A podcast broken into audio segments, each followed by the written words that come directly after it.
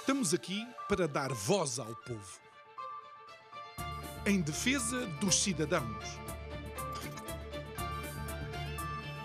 Pela dignidade humana. Todos temos deveres, mas também todos temos direitos. Será que existe justiça? Isto é o povo a falar.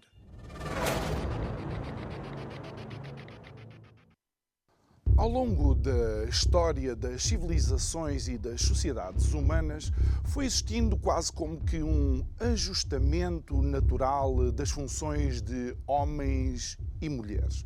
Esse ajustamento teria, obviamente, muitos fatores, mas um dos mais dominantes tinha eh, que ver com as diferenças biológicas de cada um deles. Obviamente, o homem, com uma maior força física, começou a ter a tendência natural de caçar, começou a, a ter a tendência natural de guerrear, protegendo as suas comunidades e as famílias, as quais viviam em conjunto com outras ou inclusive isoladamente. Isso tornou de facto com a caça e a guerra, o homem era uma figura de segurança, era o provedor, era aquele que defendia a comunidade. Obviamente, depois, e a empatia com que as mulheres se relacionavam, a forma de serem as cuidadoras, a forma de uh, gerar a vida dentro do seu próprio corpo, tornou as mulheres naquelas que, de alguma forma,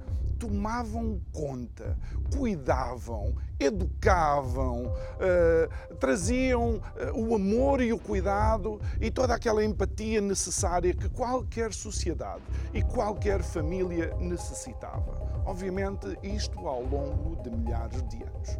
Só que hoje em dia, aparentemente, as posições de alguma forma se extremaram. E se sim, se é verdade que a mulher foi secundarizada em muitas, para não dizer na maioria das sociedades que compõem o nosso planeta, o problema é que hoje em dia não se pode falar sobre isto, porque há quem questione, inclusive, o que é ser mulher.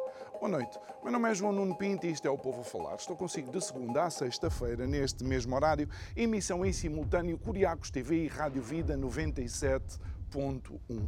E esta segunda-feira é o pontapé de saída também da nova temática do mês. Se é verdade que já sabemos que as posições se extremaram, a pergunta que temos que fazer desta temática é: e agora? E agora como é que nós resolvemos estas questões? E agora como é que conversamos sobre algo onde inclusive não sabemos bem que palavras utilizar? E agora o que é que se pode dizer numa situação onde até os próprios pronomes que se utilizam na língua portuguesa estão constantemente a mudar e as pessoas se sentem ofendidas se alguém por descuido, eventualmente, utilize o pronome equivocado. E agora, quando, por exemplo, a Ministra da Defesa veio há bem poucos dias dizer que se mais mulheres existissem nas Forças Armadas, existiria muito menos incompetência. Bom, eu não sei que mulheres é que a Ministra da Defesa estaria a falar, mas não sei se ela estava a falar, por exemplo, de Margaret Thatcher, que, independentemente daquilo que possamos concordar ou não com ela, lembrou-se de responder à agressão dos argentinos nas Ilhas Falkland, ou Malvinas, para os argentinos, e enviar todo um contingente militar para milhares de quilómetros de distância para uma população que não chegaria sequer às 3 mil pessoas e, obviamente, colocar vidas de homens em perigo, para além dos mortos que efetivamente existiram nessa. Uh, não quero dizer simples, mas nessa pequena guerra. Ou então, sei lá, poderia estar a falar de uh, Yang Ying, a mulher de Mao Tse-tung, era considerada, era uh, uh, um, considerada, era chamada a Madame Mao, que foi reconhecida como fazendo parte do bando dos quatro. Eram aqueles que eram mais radicais naquilo que foi a revolução cultural e que a Madame Mao mandou mais pessoas para a prisão do que propriamente para as escolas aprender o que quer que seja. Ou podemos falar daquela famosa cientista uh, romena Helena Ceausescu, que nós sabemos, todas aquilo que foram os trabalhos científicos apresentados por ela foram feitos feitos por outros cientistas que depois foram pagos ou inclusive foram presos para não dizer a verdade sobre os trabalhos que fizeram com que Helena Ceausescu fosse reconhecida na Roménia como uma cientista de renome. Ou então pode também estar a falar da última presidente da Coreia do Sul, Park Geun-hye, que foi presa, por exemplo, e condenada a 24 anos de prisão, porque por todo um esquema de corrupção que estava montado e claro, estas coisas da corrupção, só os homens é que são corruptos. Ou finalmente estaria talvez a falar de uma outra pessoa extremamente conhecida, Imelda Marcos, a mulher do presidente Ferdinando Marcos, que tem um dos títulos mais espetaculares. O Guinness Book of Records considera que Imelda Marcos e o seu marido têm aquele que é o maior roubo que alguma vez um país sofreu. Digo eu, que não percebo nada disto e que talvez não saiba o que é uma mulher.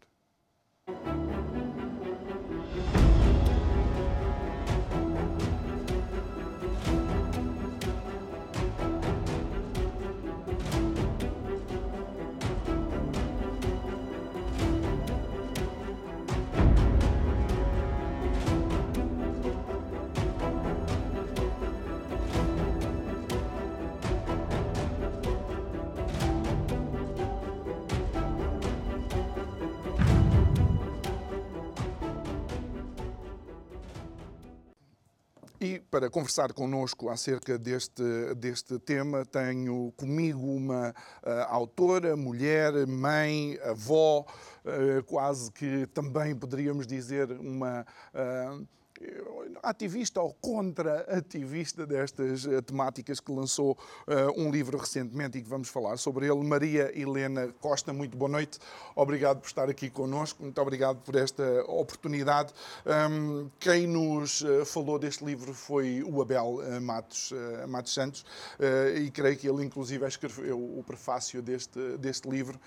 E, e, e, antes, antes de mais, um, uma pergunta muito, muito direta. Helena, isto é um ataque às mulheres? Este livro tem a ver com uh, destruir as mulheres ou aquilo que as mulheres alcançaram até agora? Olá, João, muito boa noite. É um prazer estar aqui consigo. E, antes de mais, também agradecer ao Abel não é, ter, ter mencionado o meu livro. Sim, ele escreveu o prefácio. E, claro que não, o livro não é um ataque às mulheres. O livro é a desconstrução daquilo que é o verdadeiro feminismo. Não é? O feminismo tem sempre duas faces, como qualquer coisa na vida. Uh, uma é aparente e bonita, que fala sobre igualdade, não violência, uh, empatia, o respeito pelo outro. Essa é a face bonita e aquela que nos é normalmente apresentada. É o lado que está sob as luzes da ribalta, não é? A outra é a face oculta, não é? E não é conhecida porque não é bonita, não é falada porque não é, porque não é exposta e não é exposta porque, de facto, chega ao cúmulo de dizer que a mulher nem sequer existe. Hum. Como João disse, muito bem na sua questão, o que é uma mulher, não é? Uh, recentemente eu escrevi um artigo de opinião e alguém pôs como subtítulo Feminismo é a presunção de que as mulheres são melhores do que os homens. Exatamente aquilo hum. que disse quando iniciou o programa. E então os comentários não se fizeram esperar, eles eram engraçados, não é? Ah, não é isso que diz o dicionário. Ah, não é isso que diz o, o, o Google, não é? Pois, mas é o que é. Pois. É o que é. E creio que poderemos provar isto isso ao longo deste programa. Portanto, claro. o livro é um, um abre-olhos, digamos assim. O, próprio, o próprio uh, título é um desafio, não é? Feminismo tóxico porque isto, eh, quem lê o título, também pode, de alguma forma, entender que se há um feminismo tóxico, há um feminismo que não é tóxico. Uh, se o feminismo fosse realmente por direitos iguais, que eu acho que toda a gente concorda que as mulheres são iguais aos homens em valor, em dignidade e em oportunidades, em direitos, direitos e oportunidades, não é? Uh, sim, seria um feminismo bom. Acontece que esse feminismo, de facto, ele não existe pode ter existido na mente de muitas mulheres que até se juntaram ao movimento feminista a pensar que era disso que se tratava. Mas quando nós vamos para o movimento feminista em si e lemos as principais teóricas feministas, não é? Hum. Na verdade, não é isso. Pois. Bem, eu, eu às vezes questiono e, e, e uma das coisas que isto é quase, quase, quase que é uma brincadeira, mas eh, eu recordo-me eh, de um, uma pessoa, um personagem muito conhecido, o Bruce Jenner, não é? Que era dos Kardashians, filha ou pai das Kardashians, de duas delas, que há bem pouco tempo, há poucos anos, portanto, mudou de sexo, não é? Passou-se a chamar Caitlyn Jenner.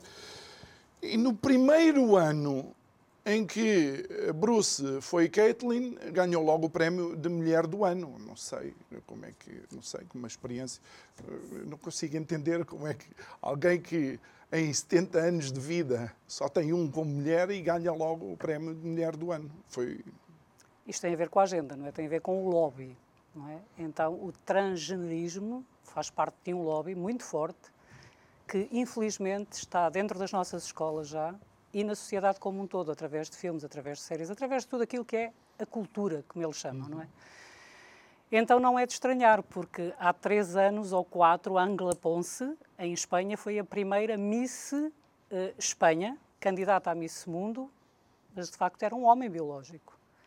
Este ano a França vai apresentar também um transexual, portanto um homem biológico, como candidata a Miss França. Ou seja, aquilo que está a acontecer é que as mulheres estão a perder aqueles que foram alguns direitos que foram adquirindo, hum. não é? E estão a ser suplantadas por quem? Por homens, por homens biológicos. biológicos que até podem identificar-se com mulheres. E o maior drama é vê-se no desporto, por exemplo, onde o desporto feminino, agora já existem algumas reações vá contrárias a Sim. isso, uh, que é uh, de repente esses homens que eram agora mulheres, que tinham feito a mudança de sexo, estavam a ganhar uh, todas as competições eh, femininas. Mas isso é lógico, não é? Toda a gente sabe que o homem tem mais força que a mulher, porque senão não teríamos algo que se chama violência doméstica, em que o homem, segundo as feministas, é sempre o agressor porque tem mais força. Ora, se ele tem mais força para bater na mulher em casa, é evidente que também tem para todo o resto, não é? Então, como o homem tem mais força física, tem uma um, mesmo a estrutura uh, física dele é, é, mais forte do que a da mulher, hum. é evidente que em qualquer desporto que ele compita com mulheres, ele vai ganhar.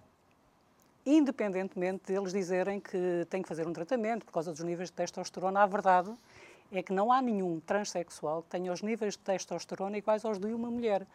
E só para dizer que um bocadinho a mais de testosterona numa mulher é o suficiente para ela ser eliminada como tendo uh, doping. tomado doping, não é? Portanto, isto não faz sentido nenhum ter homens a competir em competições femininas querem competir, cria-se uma categoria, porque há duas hum. categorias só, homens e mulheres. E basta olharmos para os tempos. E, por exemplo, no salto em altura para a altura alcançada. Quem é que salta mais alto? Quem é que salta mais longe? Quem é que chega mais depressa às metas? São os homens. Não há como mudar isso, não é? é, é é biologia. É, é, é? biológico. É aliás. biológico. É? E depois utilizam-se expressões como uh, o, uh, como é que é? O sexo uh, assignado à nascença. Ah, o sexo um, atribuído. atribuído à nascença. Hum. Ora, ninguém atribui um sexo à nascença. Constata-se um sexo logo no momento em que se faz a primeira ecografia. Exatamente. Muitas vezes, a não ser que a criança já esteja a escondê-lo. Esconda. É? Uh, mas normalmente eu tive filhos, não é? E na segunda ecografia para aí eu já sabia se era rapaz, se era menina, então não faz sentido nenhum. Eles já usam esse termo, lá está a linguagem, a mudança na linguagem, o que é que a linguagem significa, para as pessoas olharem para aquilo como, ok, a criança nasceu, o médico atribuiu-lhe um sexo. Não, não faz sentido claro. nenhum. Ele constatou qual é o sexo da criança. E depois não é só o sexo, são os cromossomas, não é? Claro. São as hormonas. Uhum. E, é, e, é, e é, interessante, é, é, interessante ou preocupante, de alguma forma, este bypass àquilo que é a biologia, o que são as ciências eh, e o que é a exatidão da, da ciência. Por exemplo, eh, acho que qualquer, qualquer eh, médico legista consegue identificar, até pelo esqueleto, se é um homem e se é uma mulher, basta ir à zona da bacia, creio eu, e, e a formação óssea é, é, é substancialmente diferente. Mas o feminismo, eh, de alguma forma, iniciou, eh, Helena, porque a sociedade foi colocando a mulher num, num, plano bastante inferior ao, ao, do homem. Houve uma altura em que, eh, em muitas sociedades, a mulher era de facto completamente secundarizada. Ou seja, os primeiros passos do movimento feminista parecem de facto legítimos para equilibrar, digamos, os, os dois atores da sociedade, homens e mulheres. Uh, já pensei assim. Já acreditei também nisso. Mas a verdade é que quando começamos a ler, mais uma vez, as feministas da primeira onda, por exemplo, não é? percebemos que já, já há ali uma ideia de superioridade da mulher relativamente ao homem. Hum. Sim, a primeira onda começa com elas a exigirem o direito das mulheres à educação, por exemplo, não é? Mas a verdade é que se nós olharmos hoje para o movimento feminista, nós percebemos claramente que nos países onde as mulheres são aquilo que nunca foram na, no, no Ocidente, ou seja, são completamente invisíveis, os países islâmicos, por exemplo, uhum. nós não temos feminismo lá a fazer manifestações para libertar as mulheres. Uh, e essas, o mais incrível no, nesta história do feminismo é que não sei se sabe, mas a primeira convenção feminista feita por mulheres conseguiu ser realizada não num espaço político, não num espaço dos, das pessoas que clamavam pelos direitos das mulheres, não é, cedidas por alguém do governo, mas sim numa igreja, o que é. não é? Porque acredito, a igreja sempre acreditou, e desculpem eu estar a falar disso, mas tem que ser dito. A igreja sempre acreditou que as mulheres e os homens têm direitos iguais uhum. e são iguais em valor e dignidade. Então elas conseguiram fazer isso num espaço que era de uma igreja que foi a igreja. Ai. Metodista, hum. desculpa. Uh, e sim, uh, aí ficou logo muito claro de que elas se consideravam superiores aos homens. É só ler os discursos que foram proferidos. Portanto, na verdade, o movimento feminista foi sempre um movimento que, ao tentar tirar a mulher daquilo que diziam que era a opressão, na verdade, considerava a mulher superior ao homem. É? E ainda hoje, há mulheres que são oprimidas, ninguém pode dizer o contrário, não é? Porque o ser humano não muda nunca. Não é o movimento feminista que vai mudar a essência do ser humano. Não é? Infelizmente há homens assim. Mas hoje em dia, na nossa sociedade, principalmente na sociedade ocidental, não faz sentido nenhum haver um movimento feminista para libertar as mulheres. Libertar as mulheres de quê mesmo? A não ser da carga de trabalhos que elas próprias arranjaram para si próprias, por causa do movimento feminista. E o mais incrível é que o feminismo diz que defende as mulheres, mas também diz outra coisa. E aí entramos naquela situação em que eu própria olho e digo: mas afinal, o que é que esta gente quer? É porque o feminismo diz que não existe mulher, principalmente o da terceira onda. E eu gostaria que pudéssemos ouvir um vídeo, uma hum. feminista a falar, sobre o facto de não existir tal coisa como uma mulher. Ok. Uh, então vou, vou, só pedir à nossa uh, produção então que passe este vídeo e depois voltamos para o estúdio para continuar a nossa conversa com a convidada de hoje. Até já. O essencialismo da direita é algo tradicional nessa posição, entendo aqui, posição queer, não é diferente da noção de essencialismo estratégico? É uma excelente questão. É, essa é uma discussão que nós temos tido um embate fortíssimo e que tem delimitado campos, quer dizer, como utilizar o, o essencialismo estratégico, quer dizer, você sabe que não existe mulher, que é um, é um símbolo, e como todo símbolo é unitário, é autoritário, é impositivo, né? mas a gente usa esse símbolo mulher para construir uma agenda unificada de luta é, e, a partir daí, avançar em uma determinada agenda. Né? É, isso tem sido muito grosseiramente, né, de forma é, caricatural, tem sido mais ou menos o que a, a crítica, é, a discussão que tem sido em torno, por exemplo, de uma agenda é, que joga todas as forças, por exemplo, em torno do casamento gay. Né? É, e a crítica que se faz, então, essa é a discussão do essencialismo estratégico. Nós sabemos que não existe a mulher enquanto essência, mas a gente usa isso discursivamente, produz esse, reforça isso para que a gente possa construir e avançar em alguns momentos. Né? É, e é exatamente isso que eu sou completamente contra. Né? Completamente contra. Porque no momento que você constrói uma agenda de luta, né, no campo político, ou mesmo no campo mais abstrato, a mulher, você produz silenciamentos e invisibilidades tremendas. Então, produz um nível de violência né, pelos apagamentos, é, que a, aí eu acho que é um pouco a ideia de que Márcio está falando, da ideia que me parece interessante pensar aquela dialética hegeliana, a ideia do senhor e do escravo. Né? Que você tem um senhor, que para você derrotar esse senhor, na, na, você tem que construir é, determinados elementos e entrar nessa disputa, negar esse senhor, vai trazer elementos desse senhor. O problema é que essa dialética binária, identitária, né, esquece que, por exemplo, numa disputa entre mulher e é, o homem, é, mulher e Estado, essa mulher, para se constituir como é, sujeito oprimido, né, é, numa relação de gênero, ela precisa essencializar o outro também, que é o homem. Né? O discurso do essencialismo estratégico ele não é algo separado. Ele, para se constituir, ele precisa é, produzir essencializações, por um lado do outro, e por outro lado, internamente, silenciar a partir desse símbolo, que é mulher, né? multiplicidades de vozes do que sejam os femininos. Entendeu? Então, assim, é uma discussão que eu acho que. É, o que eu tenho lido, que ontem mesmo na discussão do debate hoje, é, a gente precisa realmente é, pensar outras formas de fazer política, outras formas de construir agendas e alianças que não esteja respaldado nessa tática chamada essencialismo estratégico. Não é? é isso.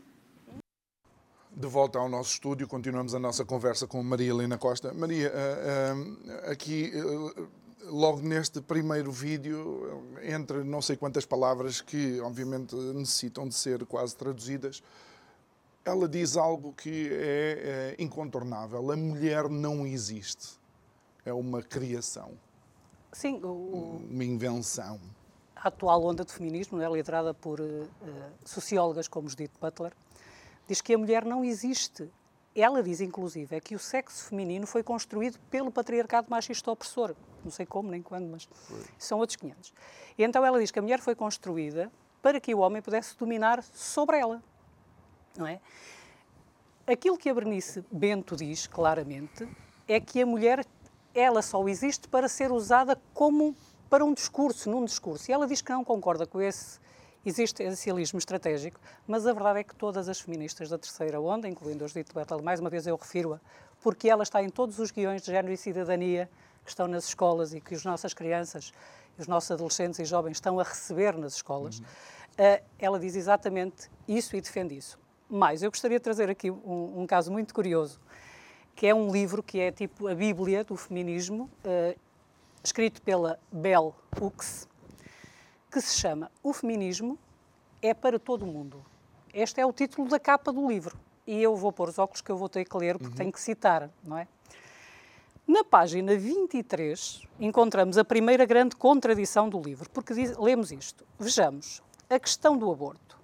Se o feminismo é um movimento para acabar com a ovulação sexista, ovulação sexista, e se privar mulheres dos seus direitos reprodutivos, e entendam, direitos reprodutivos aqui significa não reproduzir, vejam a capacidade que a língua tem de confundir o cérebro de quem ouve, de quem ouve estas palavras, não é? Uh, é um nome, é uma forma, desculpem, de opressão. Certo? Uma pessoa não pode ser contra o direito de abortar, ou o direito de escolha, e ser feminista. Então o feminismo não é para todo mundo. Correto? Ela não pode ser anti-aborto e ser defensora do feminismo. Então, mais uma vez, o título do livro está errado. O feminismo não é para todo mundo. O feminismo é só para aquelas pessoas que queiram militar na causa feminista, que é nada mais, nada menos do que um braço armado do esquerdismo, muito, muito enraizada no comunismo da União Soviética. Não é? Então, eh, eh, quando, da ex-União Soviética. Quando, quando, quando nós olhamos para, para estes, estas uh, autoras, não é? Porque fazes aqui no livro o feminismo tóxico um percurso eh, por assim dizer, pelas várias ondas de, eh, um, do, do, feminismo, nós vemos que a partir do momento em que uma mulher não alinhe no discurso oficial do feminismo, Uh, deixa de ser mulher ou não pode ser feminista. Portanto, nós estamos aqui a ver a tentativa de uma ideologia única, de uma linguagem única, de um totalitarismo de pensamento, quando tudo devia estar, obviamente, aberto uh, às diferentes visões que há uh, dentro da própria mulher. Pois, só que ao feminismo isso não interessa para nada, certo? Aquilo que interessa ao feminismo claramente é destruir a família.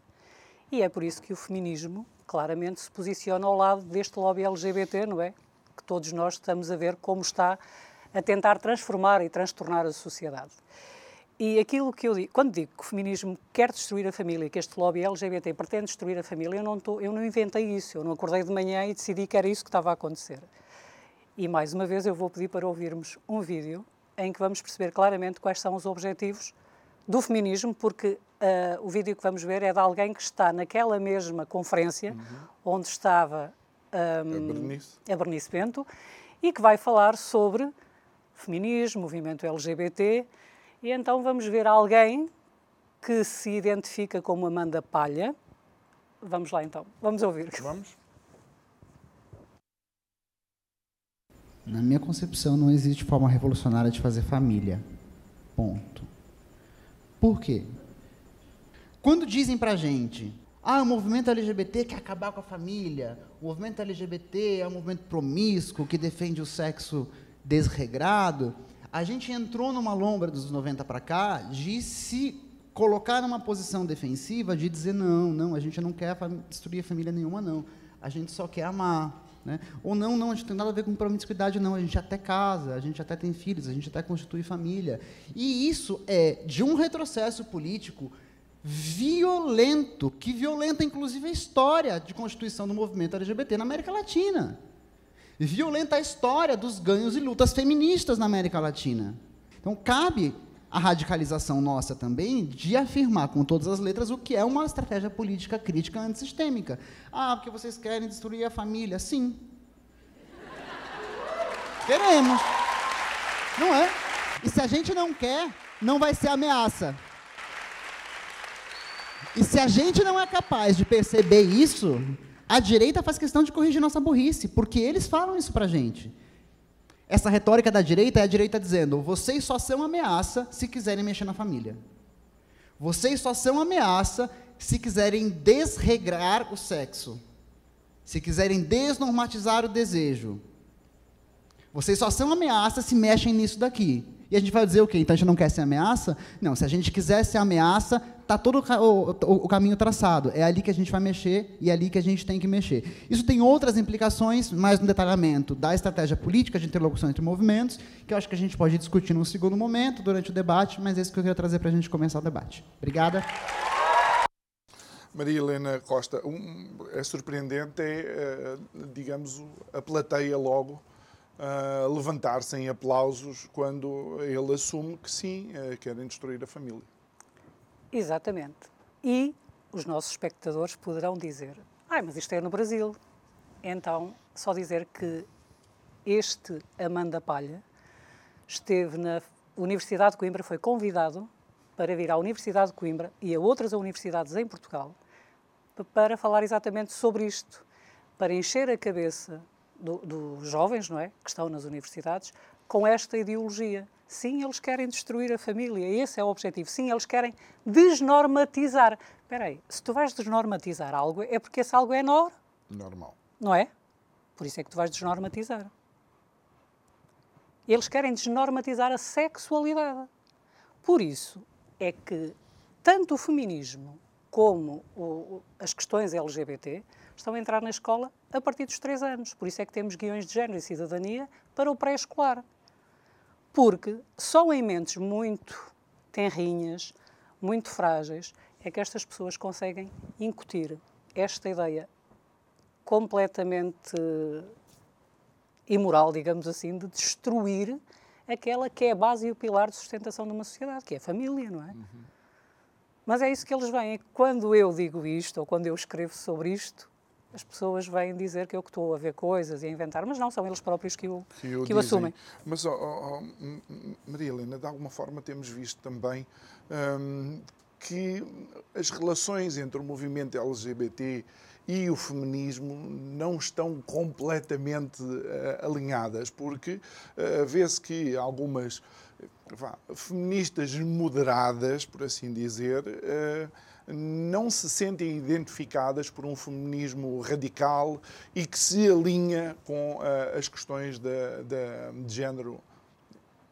Sim, uh, temos já vários movimentos a surgir em Espanha, nos Estados Unidos, não é? E de feministas, que são claramente contra esta agenda. Contra a agenda, digamos, chamemos-lhe trans mesmo, uhum. não é? Porque, inclusive, essas feministas que se identificam como lésbicas, que é quase uma condição para ser feminista, uh, dizem que estão a ser obrigadas a aceitar o avanço de, de, pessoas que dizem que são mulheres e que se vestem como mulheres e que se apresentam como mulheres, mas que ainda têm pênis e que querem relacionar sexualmente com elas com aquilo que têm. Okay. E se elas não aceitarem esses avanços, elas são consideradas transfóbicas. Então, essas mulheres, sim, estão-se a insurgir contra isto, porque isto é uma violação dos seus direitos. Mas a agenda só avança assim, é fraturando, é, é partindo, é, é abusando, não é? Uh, e temos uma feminista muito famosa, que é Camille de Paglia, que claramente se posiciona contra tudo isto, que inclusive diz que o feminismo coloca as mulheres em perigo ao convencê-las de que elas podem ir como quiserem, ou seja, despidas ou vestidas, por exemplo, para um beco escuro ao meio da noite onde só tem homens. Ela diz que as feministas estão a pôr mulheres em perigo, a colocar mulheres em perigo. Mas esse, esse, por esse princípio lógico, eu também posso conduzir na autoestrada em contramão. Exato. Quer dizer, e se acontecer alguma coisa, a responsabilidade não é minha? É evidente que a responsabilidade é tua, não é? A não ser que tu te autodetermines como alguém que só consegue conduzir contra Pronto, estamos a brincar, João. Agora... Não, não, não. É, estamos a brincar, mas é, é tão simples quanto isso. No outro dia tive aqui um, convidado uh, que dizia que não podemos sobrepor a nossa capacidade tecnológica ou científica de fazer certas coisas àquilo que é, de facto, a possibilidade da nossa existência. Quer dizer, qualquer dia, e ele utiliza esta, esta analogia, qualquer dia um homem ou alguém se identifica por quer ter um pênis acoplado na testa e porque é possível fazê-lo medicamente ou cientificamente, vai-se permitir a existência de alguém assim. Sim, já temos uma mulher trans, a primeira mulher transdragão do mundo. Homem biológico, que decidiu que era uma mulher presa no corpo de um homem, fez tudo o que era necessário para parecer uma mulher, não é? Mas depois não ficou satisfeita ou satisfeito. E então quis ser a primeira mulher trans dragão do mundo. Resultado, nem é mulher, nem é dragão, mas tem uns corninhos, tem aquelas hum. coisas, aquelas cores, já, já, já cortou a boca, já, já afinou os lábios, já fez toda uma série de cirurgias para parecer um dragão, mas não é nem uma coisa nem outra. Bem, a pessoa fazer isso, é, vá, por assim dizer, eu não sei questionar, nem sei como questionar essa, essa situação, porque uh, daí a condicionar toda a sociedade a esses comportamentos é que vai um salto uh, muito grande, não é? Eu penso que o princípio das sociedades é, é também com determinados limites e alguns dos limites têm sido ultrapassados. Sim, mas ao normalizares este tipo de coisas, porque claramente neste caso, por exemplo, se trata de um, um problema a nível psicológico, certo? Uhum ao normalizares este tipo de coisas, tratando como transespécie, que é assim que se chama, praticamente estás a dizer à sociedade que tudo é válido, tudo é lícito, podes fazer aquilo que tu quiseres porque tu és aquilo que tu quiseres. Só que isso não existe. Não é? Agora há aí uma nova moda que são os transfinanceiros. Pronto, as pessoas dizem que nasceram num corpo pobre, mas que de facto são ricas, não é? Sim. Eu gostava de me identificar com um rico, mas não estou a ser capaz de. Ou seja, quando trazemos uh, para a cabeça de criança, e eu volto a, a, a, referir isto porque essa é a minha grande luta, quando trazemos para a cabeça de crianças, incutimos na cabeça de crianças que elas podem ser o que quiserem e não aquilo que elas são de facto, nós estamos a criar problemas gravíssimos às crianças, porque nós sabemos como é que uma criança de 5 anos se identifica, por exemplo, como super-homem, certo? Exatamente. Acho que toda a gente que tem filhos sabe o que é que acontece. E quê? Vamos deixar que ele se atire de um Helena, quinto andar só para experimentar o fato? Helena, nós tivemos infelizmente situações de crianças que mataram amigos porque pensavam que era como nos desenhos animados, que, que depois os amigos voltavam a ressuscitar. Exato. Portanto, que não havia. Eh, e isso demonstra uh, o quão maleável, de facto, são os cérebros das, uh, das crianças. Isto então leva-nos para algo que. Ehm, me preocupa, por exemplo, Espanha, a semana passada, aprovou a mudança de sexo para, a partir dos 12 anos, inclusive sem qualquer tipo de acompanhamento médico, no sentido em que deixa de ser necessário uh, consultas prévias com um psicólogo uh, para que a criança decida fora o consentimento dos pais também não é necessário. Sim, mas os pais são algo a bater, são um alvo a bater e amanhã teremos mais notícias do caso do Artur Mesquita Guimarães. Os pais são um alvo a bater. Os pais não têm o direito a educar os filhos. Os pais, atualmente, para o regime que está a governar este país, não passam de meros pagadores da roupa dos filhos, da alimentação dos filhos, das preocupações que têm com os filhos também, não é? Mas, fora isso, quem educa é o Estado, quem diz como deve ser é o Estado. Infelizmente, este país está nesse ponto e a maior parte dos pais ainda não se apercebeu disso porque essa mesma, falaste da lei que permite que a partir dos 12 anos Sim. se comece a tomar hormonas de sexo cruzado, e etc. E tal. Mas também houve um juiz que, a semana passada, em Espanha, atribuiu a identidade do sexo oposto a uma criança de 8 anos, porque havia um vazio na lei e ele aproveitou esse vazio e uma criança de 3 anos passou, que era menina, passou a ser rapaz. Portanto, isto é um ataque Claro que há as crianças, é evidente, porque a nossa cabeça, digo eu, eles já não mudam, não é? Então eles têm que começar a trabalhar aqueles que conseguem mudar e a alterar. Uh, e sim, e o feminismo está profundamente envolvido em tudo isto. O feminismo faz parte de, dos conteúdos escolares, não é? Eu até conversava contigo quando vínhamos para cá, que a minha neta tem dois anos e meio e eu eduquei o meu filho, não é? Eu, conservadora, eduquei o meu filho de forma que o meu filho faz tudo em casa. E quando ele casou, a primeira coisa que a esposa lhe disse foi: Olha, amor, eu não tenho muito jeito para a cozinha. Eu cozinho, mas não tenho muito jeito. Diz ele: Não faz mal que eu tenho. Uhum. E realmente é ele que cozinha a maior parte das vezes, passa roupa a ferro, faz tudo, tudo dentro de uma e não, casa. E não é menos homem por causa disso. Não, porque eu eduquei assim. Agora imagina a minha neta, quando ela for para a escola, a ouvir alguém dizer ah, os homens chegam a casa e as mulheres vêm do trabalho cansadas, elas é que fazem tudo, eles sentam-se no sofá, de chinelos, e não querem saber de nada, e as mulheres são umas escravas, e a minha neta, tipo, onde é que isto acontece? Porque não é na casa dela, não é na casa de muitos casais que eu conheço. Ou e seja, cada vez feminismo... menos, não é? Infelizmente, porque a sociedade tornou-se absolutamente necessário que uh, os, os, dois no casal uh, trabalhem, uns porque sim, querem seguir uma carreira, mas a maior, a maior parte das vezes a decisão é porque é necessário recursos financeiros para se ter uma vida relativamente estável. Exatamente. Há uns anos saiu um estudo feminista, feminista cá em Portugal, eu creio que foi no jornal O Público, que saiu depois até em forma de vídeo, assim, muito, com umas larachas muito engraçadas, eh, em que há uma coisa que elas disseram. 60 e tal por cento das mulheres inquiridas preferia ficar em casa a cuidar dos filhos, mas não podia. Só que nós temos um ícone do feminismo, que é Simone de Beauvoir, não é? Aliás, o segundo sexo nunca foi tão lido como hoje que dizia que devia haver leis que impedissem a mulher de, de escolher ficar em casa a tomar conta dos filhos, porque se ela pudesse ficar, ela ficaria. Então não vês o movimento feminista a lutar pelos direitos daquelas mulheres que querem ficar em casa a tomar conta dos filhos. Antes, pelo contrário, segregam Exatamente. esse tipo de pessoas. E, e, e, e o, mais, o mais difícil nisto, eh, eh, Helena, é ver eles que eram contra a rotulagem, que se calhar sofreram muitas vezes, a rotularem os outros. Portanto, eles, eles transformaram-se eventualmente até nos monstros que uh, combateram em tempos. Exatamente. Esse, esse é o busilis da questão. Aquilo que elas estão a fazer é aquilo que se queixam de que o homem fazia há não sei quantos anos atrás. Mas a verdade é que uma coisa que nos dizem sempre, eu ouvi isso montes de vezes, ah, só votas, só votas porque existe o feminismo. Não é verdade.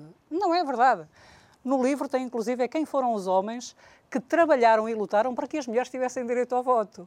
E uh, no Reino Unido, quando se fala das sufragistas, no Reino Unido, por exemplo, eu gosto muito de ler, não é? E então aqui há uns, há uns anos li um livro do Ken Follett, que é um livro secular, que falava sobre o inverno, uh, o inverno na Europa, que tinha a ver com a Primeira e a Segunda, a segunda Guerra Mundial. Uhum E eu, a sério, quando li aquilo, eu disse: como é que é possível? Na Inglaterra não foi o movimento de sufrágio das mulheres que conseguiu o direito ao voto, é mentira. Sabes o que é que, o que, é que deu o direito ao voto às mulheres? Foi a guerra. Porque os homens tinham sido todos enviados para a frente de batalha, certo? E os conservadores perceberam que nas próximas eleições, quando aqueles homens voltassem da guerra, que não iam votar neles. O que é que eles fizeram? Vamos dar direito às mulheres conservadoras com propriedade. Não foi para todas, foi para algumas, para uma elite, que realmente deram a vitória aos conservadores. E eu fiquei estarrecida a ler aquilo. E, e, mas isso Isto é... ninguém nos conta. Pois, mas eh, e não é de toda novidade. Se nós formos ao berço, eh, ao berço da democracia na Grécia, nem sequer eram todos os homens que podiam votavam, votar, exatamente. não é? Havia uma série de eh, preceitos que era necessário estarem presentes para que pudessem votar. Aliás, cá, cá já não existe isso, mas, por exemplo, no Brasil só podem votar homens que tenham feito serviço militar. Não sabia. Portanto, também há aí algumas restrições, não é? Portanto, não, não foi, não foi o feminismo que deu à mulher o direito ao voto. Não foi. Foram as contingências, assim como o ingresso da mulher no mercado de trabalho. Não foi uma luta das feministas, foi a guerra. Os homens foram para a guerra, era preciso alguém para trabalhar nas fábricas. Quem é que foi? Claro. As mulheres. E mais, quando, ela- quando se diz que as mulheres antigamente não tinham oportunidades, minha pergunta é: oportunidades de trabalhar em quê? Porque a revolução tecnológica, não é? Ela, ela vem depois da Segunda Guerra Mundial, certo? As mulheres quereriam trabalhar nas minas de carvão? Elas quereriam trabalhar naqueles trabalhos pesados em que os homens trabalhavam? Então as mulheres não estavam a ser escondidas, elas estavam a ser protegidas. Sim, a própria Revolução Industrial eh, criou uma série de postos de trabalho que necessitavam, de facto, de de condições físicas eh, diferentes para que isso pudesse acontecer. Mas, entretanto, eh, também vamos vendo que há uma, uma tentativa de colocar, por exemplo, eh, mais mulheres eh, como engenheiras, eh, ou seja, eh, na política. A verdade é que quando olhamos para, eh, para os países que apresentam o maior índice de liberdade para as mulheres e de oportunidade, e mais uma vez vão ser os países eh, escandinavos, os países do norte da Europa, é aí onde vemos as mulheres a escolherem naturalmente aquelas áreas que lhes são eh, queridas e onde elas se sentem mais à vontade, como por exemplo eh, enfermeiras, eh, cuidadoras, professoras. Ou seja, quando damos liberdade à mulher, a mulher não vai ser aquilo que os homens são, vai ser aquilo que as mulheres se sentem bem a ser. Ou seja, há aqui um, um processo natural, não impositivo. Exato, isso aconteceu principalmente na Noruega, não é? Que foi um dos países que alcançou mais rapidamente a- dita igualdade de género. E depois disso acontecer, as mulheres naturalmente escolhiam as profissões que normalmente fazem parte daquela que é a escolha das mulheres por causa das suas características inatas. Exato. Não é? Portanto, isso é, é, é o resultado de que as mulheres têm interesses diferentes dos homens. Claro que temos. Pois ainda bem. Pois, também acho. Não é? Eh, eh, Relativamente, relativamente também é uma, é uma questão que tem, tem que ver com ah, a, a liberdade sexual ou a, a desnormatizar ahm, essa, essa questão. Uma das sociedades onde as mulheres tinham total liberdade a nível eh, sexual, a, a Esparta? Esparta, exatamente. E, no entanto, ah, Acabou. acabou. É assim, na verdade, quando se fala em liberdade sexual, aquilo que o feminismo defende mesmo não é liberdade sexual, é libertinagem sexual. Até porque, assim que começa a, a revolução sexual, não é? 1968-69, Festival do Woodstock, aquilo que acontece é que as meninas começam a engravidar, não é? E começa a ser preciso algo para combater a gravidez. Os métodos anticoncepcionais não são suficiente, suficientes, até porque ainda não há muitos. E então o que é que tem que se fazer? Aborto. E aí nasce, e eu gostaria imenso que as pessoas percebessem isto, porque isto é, é, é muito importante para percebermos o que é o movimento feminista. Nasce a primeira rede de clínicas, a primeira clínica de aborto nos Estados Unidos. Hoje é uma rede, mas na altura foi a primeira clínica de aborto. E nasce ao lado de um bairro negro, um bairro pobre. E a Margaret Sanger, que é uma das feministas mais, digamos, hum, endeusadas, possivelmente, ela fala no aborto como um método eugénico para evitar que nasçam os incapacitados. Ok, 1960 entrou ao passo, não é? Incapacitados, como é que se via? Eh, é que não havia ecografias, caso as pessoas não saibam, não é? Hum. Não havia. Então, os incapacitados, os inaptos, como ela lhe chama, eram os negros. Ainda hoje, a Planet Parenthood, hoje, o João, se quiser dar um donativo para se fazerem abortos, pode escolher qual é a raça. Sim, a raça ou a cor de pele. Eu prefiro cor de pele porque raça é raça humana. Mas qual é a cor de pele que, se, que quer que seja abortada? E é só entrarem no site da Planet Parenthood, tentarem fazer um donativo e verem as opções que aparecem. Portanto, era um método eugénico. Toda a gente fala do Hitler, eu abomino solenemente, hum. certo? Mas a verdade é que o nazismo vai buscar as ideias também. Sim, e já que falámos em Esparta, foi precisamente isso que em Esparta se fazia quando os bebés nasciam com algum tipo de de deficiência eram lançados pelo, uh, pelo, penhasco, pelo penhasco abaixo. E isto, uh, de facto, coloca a nossa, a nossa sociedade num, num, numa encruzilhada grande. É verdade que o mundo uh, funciona a diferentes velocidades, mas a própria revolução tecnológica colocou-nos aqui muito mais próximo daquilo que são os acontecimentos noutras, noutras latitudes. o que é que seria necessário, uma vez que parece que o diálogo é extremamente difícil. O que é que seria necessário para começar a desmistificar uh, este tipo de posição política? Uh, seria, seria necessário que existissem mais programas como estes e mais pessoas envolvidas naquilo que é trazer de volta a verdade que a relva é verde e o céu é, o céu é azul. Porque o poder da opinião pública, e por isso é que a opinião pública a, a, opinião do cidadão comum não tem lugar nos grandes, nas, nas grandes redes de televisão, não é? É por isso que não tem. Porque não alinha, a maior parte das mulheres não se identifica com isso. Só que tens um movimento muito barulhento, com muito dinheiro, que aparece em tudo que é lado, fala em todo lado. E então, como a opinião pública, não a publicada, a pública, não tem lugar no mainstream, da, das, da, do, do, da comunicação hum. social, parece que a maioria é feminista. E eu, sinceramente, eu conheço cada vez mais gente que não é. E conforme vão conhecendo, também não vão querendo ser, não é?